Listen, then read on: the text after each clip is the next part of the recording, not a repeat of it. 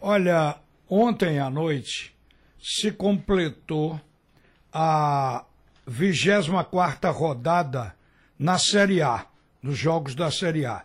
Vê que a Série A está um pouco atrás da Série B.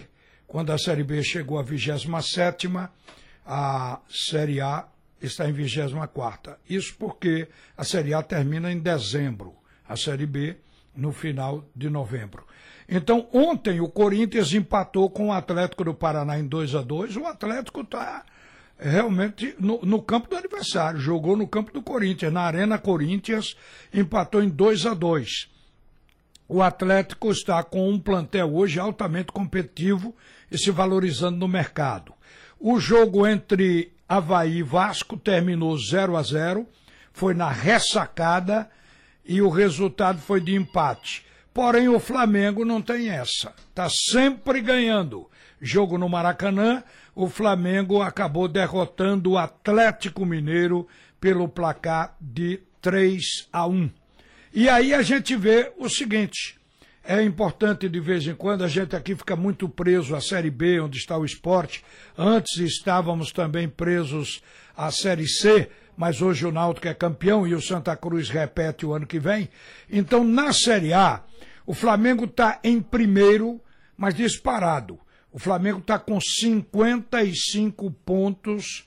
Olha a performance do Flamengo. Está com 76,4% de aproveitamento. E o Flamengo tem 17 vitórias em 24 jogos, completados ontem. 17 vitórias nesse campeonato nacional. Quatro empates e só três derrotas, o mesmo número de derrotas do esporte. Então veja só, o Flamengo está a nove pontos do segundo colocado, a 12 pontos do quarto colocado. O segundo colocado, que vai travar agora uma corrida com o Flamengo, é o Santos, tem 47 pontos.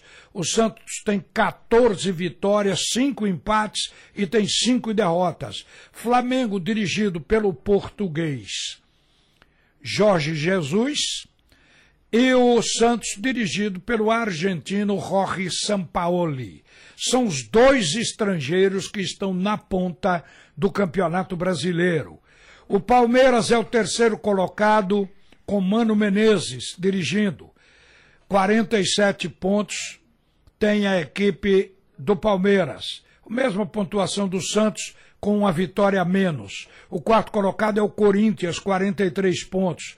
O quinto é o São Paulo, com 40 pontos. O sexto, o Internacional de Porto Alegre, que demitiu o seu treinador ontem e já está à procura de outro para a campanha de 2020.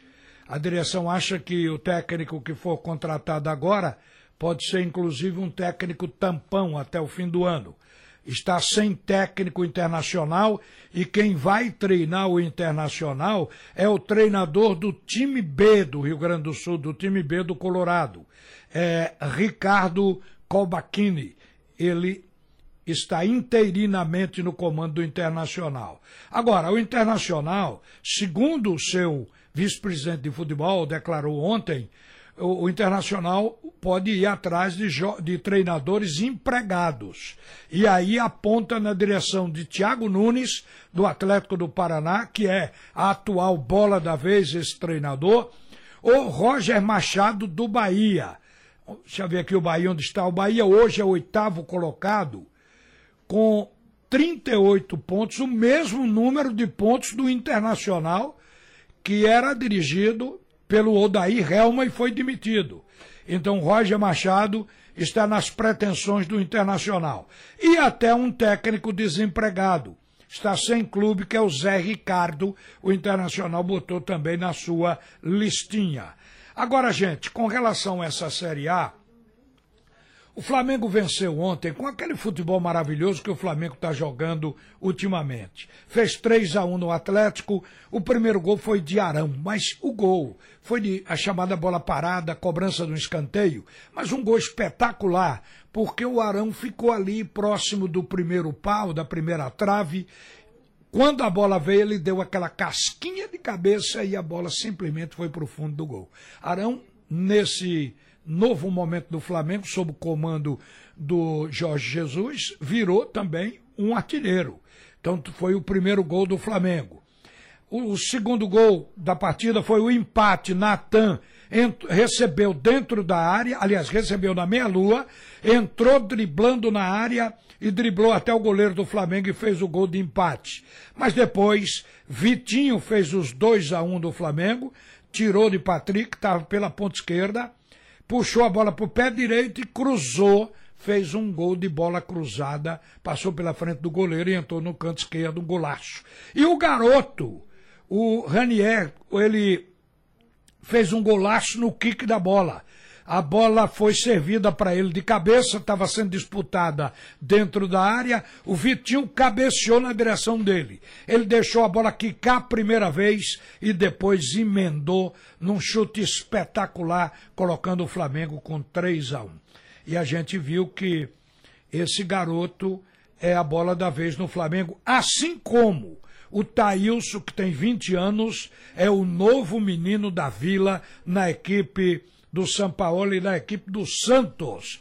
Nova geração que está brilhando aí. Falar em nova geração, ontem a seleção olímpica deu um show de bola.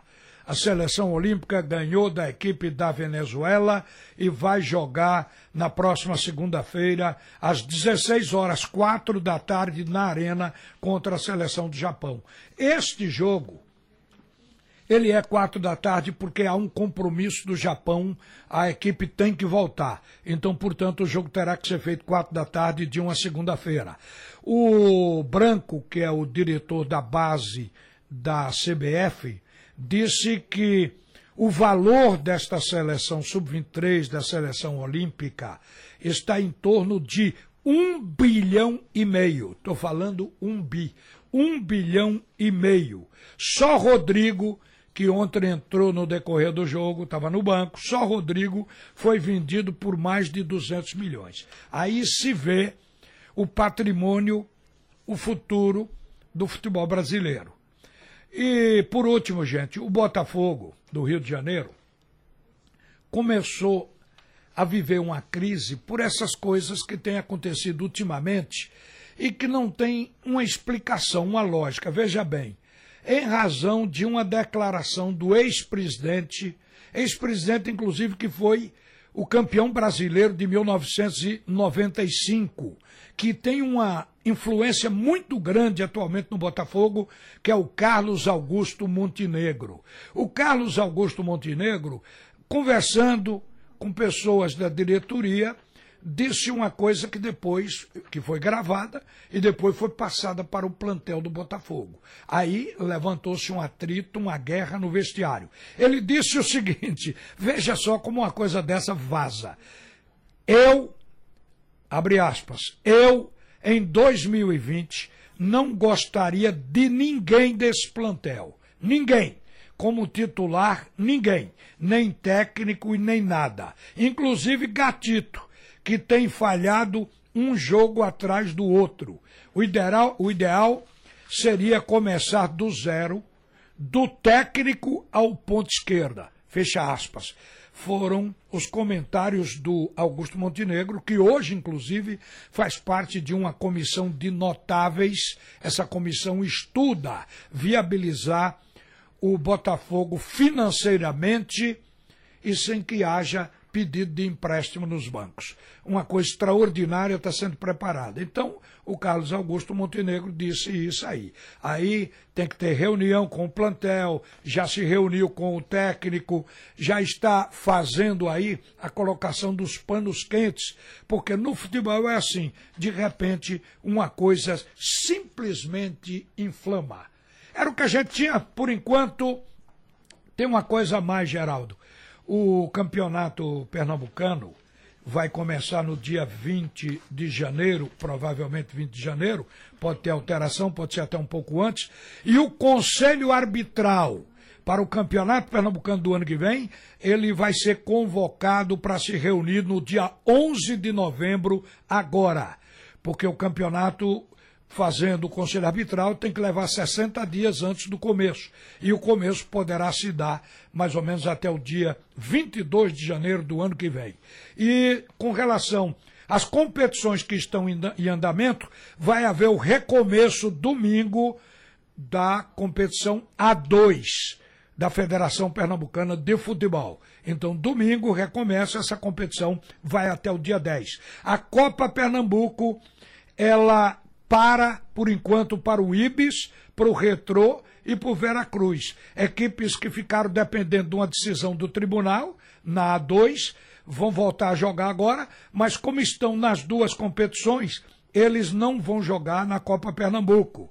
Eles vão ficar fazendo a A2 e a Copa Pernambuco segue. Depois eles voltam a jogar em novembro na Copa Pernambuco e aí eh, se normaliza absolutamente tudo com relação às disputas do futebol dentro do âmbito de Pernambuco.